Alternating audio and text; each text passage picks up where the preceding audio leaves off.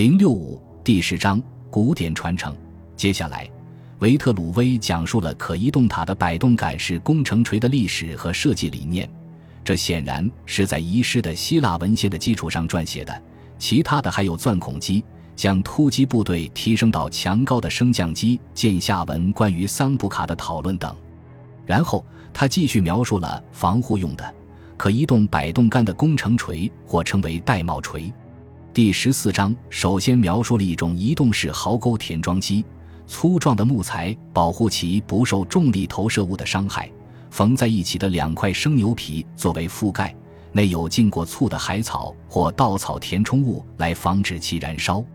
更多古希腊机械的概念性设计紧随其后，包括第十六章中的防御装置，例如阻挠敌人进入城市的起重机，以及自由顾问罗德岛的丢格纳妥为德米特里乌斯国王建造的巨大移动攻击塔马其顿的德米特里厄斯。在公元前三三七前二百八十三年，被称为波利尔瑟特斯围攻者，高一百二十五英尺，宽六十英尺，能抵御三百六十磅重的石头攻击，自身重三十六万磅。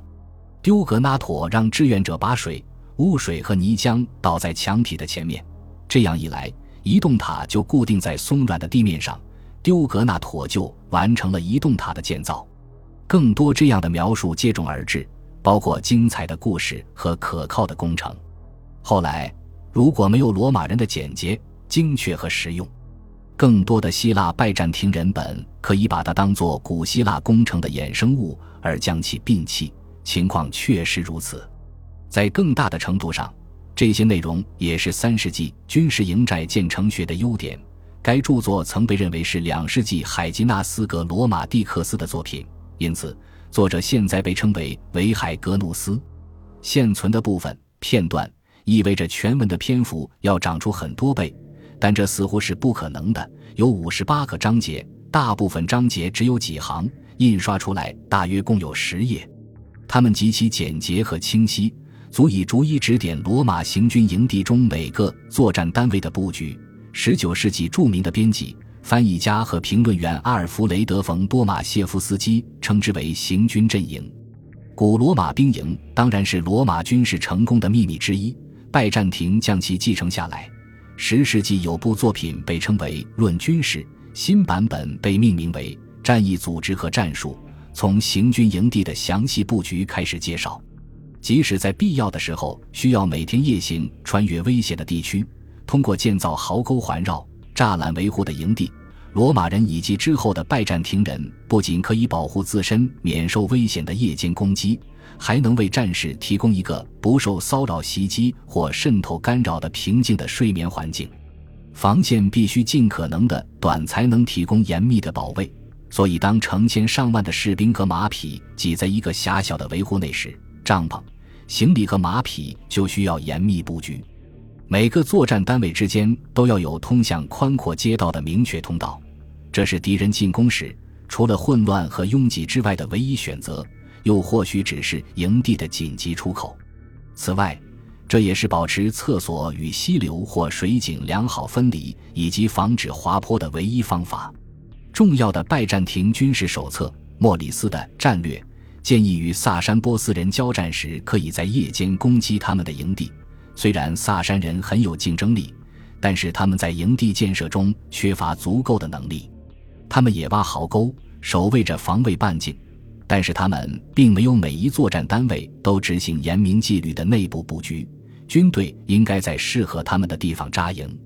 军事营寨建成学中所描述的营地规模是非常大的，其他大部分营地可能都比它小得多。驻扎在那里的有三个完整的军团。四个配备了超过一千匹马，由一千人组成的千人骑兵队；五个由五百人组成的五百骑兵队。此外，还有三十三个分遣军团和多种类、全副武装的辅助作战单位，其中包括一千三百名海军或攻击船兵、二百名侦察兵、六百名摩尔人和八百名潘诺尼亚轻骑兵等，总共有惊人的四万多名士兵和一万匹马。显然。这是一次设计好的演习，每支作战单位在布阵中都有具体的位置。担当守卫先锋兵的重型步兵军团在外围驻扎，双子总部、财务官府邸和总督府，通常位于宽敞的中央地区。虽然区域狭小，但是所进行的工作是极富指导意义的。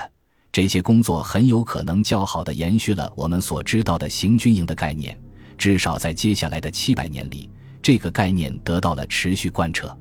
对于拜占庭人来说，拉丁文和希腊文撰写的罗马军事文献都不是经典著作，只有古希腊的文献才能拥有这种地位。这样的文献可以追溯至公元前四世纪，以研究如何坚守阵地，通常被称为埃涅阿斯塔西陀的著作为开端。波利比乌斯在《历史》一书的第十卷的第四十四节对塔西佗的著作进行了较长篇幅的引用，只有部分内容留存下来。其中，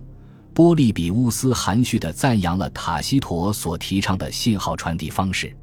这本书的内容对当时来说一定是原创的，尽管足够实用，却没有展现特别的新颖之处。虽然很多人引用并摘录了这本书。尤其是朱利乌斯·阿菲利乌斯，但是他也没有明显的影响拜占庭的实践。那个时代的许多军事著作已经遗失，只留下了作者姓名。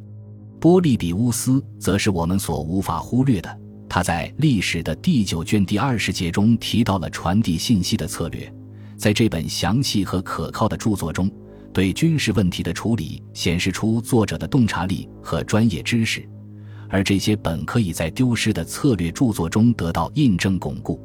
公元前三世纪，有一篇非常有趣的技术类文献，由一位名叫比顿的人写成并献给了佩尔加盟的阿特鲁斯一世。这告知了我们时间，因为阿特鲁斯在公元前二百三十九年登基。比顿描述了六种火炮武器，一种小型抛石机，由罗德岛马格尼西亚地区的夏隆根据十字弓原理设计。依据同样的原理，阿比多斯城的伊西多鲁斯在希腊城市色萨洛尼科建造了大石头投掷器；由马其顿人波西多尼斯为亚历山大大帝设计的机动工程塔，由内部绞盘驱动轮子和突击吊桥。这是一种实用的设计，不像那些装备有弹射器的大型器械，它们太重了，以至于不能在敌墙射程范围内移动。桑布卡借用了三角竖琴的名字。是通过铰链固定在基座上的攻击梯，可以当指被攻击的墙上。这是由当今位于土耳其的科洛峰市的达米斯设计的一种中型火炮副弩，实际上是一种大型的十字弓，由古希腊米利都城邦塔伦图姆城的佐皮勒斯建造。他还在古希腊屯垦区库麦建造了另一种更为轻便的，被称为山副弩的武器。比顿的文字在描述和尺寸上是如此精确和一致，以至于上述六种战争器械的重建可以仅仅依靠现存的文字手稿，而不用参照图纸。这本书的留存本身就证明了后世对于比顿著作的兴趣，同时更为有名的拜占庭技术专家希罗也对此进行了引用，在讲述罗马对希拉库萨的围攻时。波利比乌斯描述了一支海军使用桑布卡的行动，这是一个具有真实军事和技术内容的精彩故事。梯子有四英尺宽，高度等于墙的高度，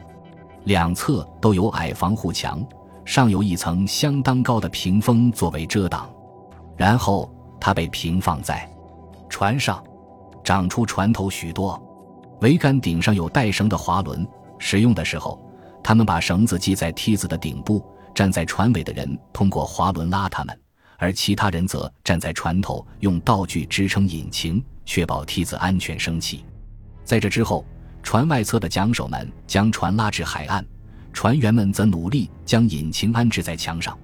在梯子的顶端有一个三面用柳条屏风保护的平台，四个人站在上面，对抗那些从城垛上试图阻止在墙上安装桑布卡的敌人。一旦他们架设好高出城墙的桑布卡，平台上的士兵们就可以拆下三面的柳条屏障，攻下城垛。这就是看上去无懈可击的海堤却被下面的船只有效攻击的原因了。在公元前214年的第二次布匿战争中，罗马指挥官马库斯·克劳迪乌斯·马塞勒斯希望依靠桑布卡从海上迅速地征服希拉库萨。可惜的是，敌方的总工程师是阿基米德，他发明了强大的反桑布卡钩杆，能够放倒攻击梯及敌人乘坐的船只。围攻持续了两年多，马塞勒斯的溃败引起了驻军的嘲笑，但是他对此的反应却值得我们尊敬。阿基米德用我的船将海水舀进他的酒杯，而我的桑布卡队伍在宴会中则被屈辱的鞭打。本集播放完毕，感谢您的收听，喜欢请订阅加关注，主页有更多精彩内容。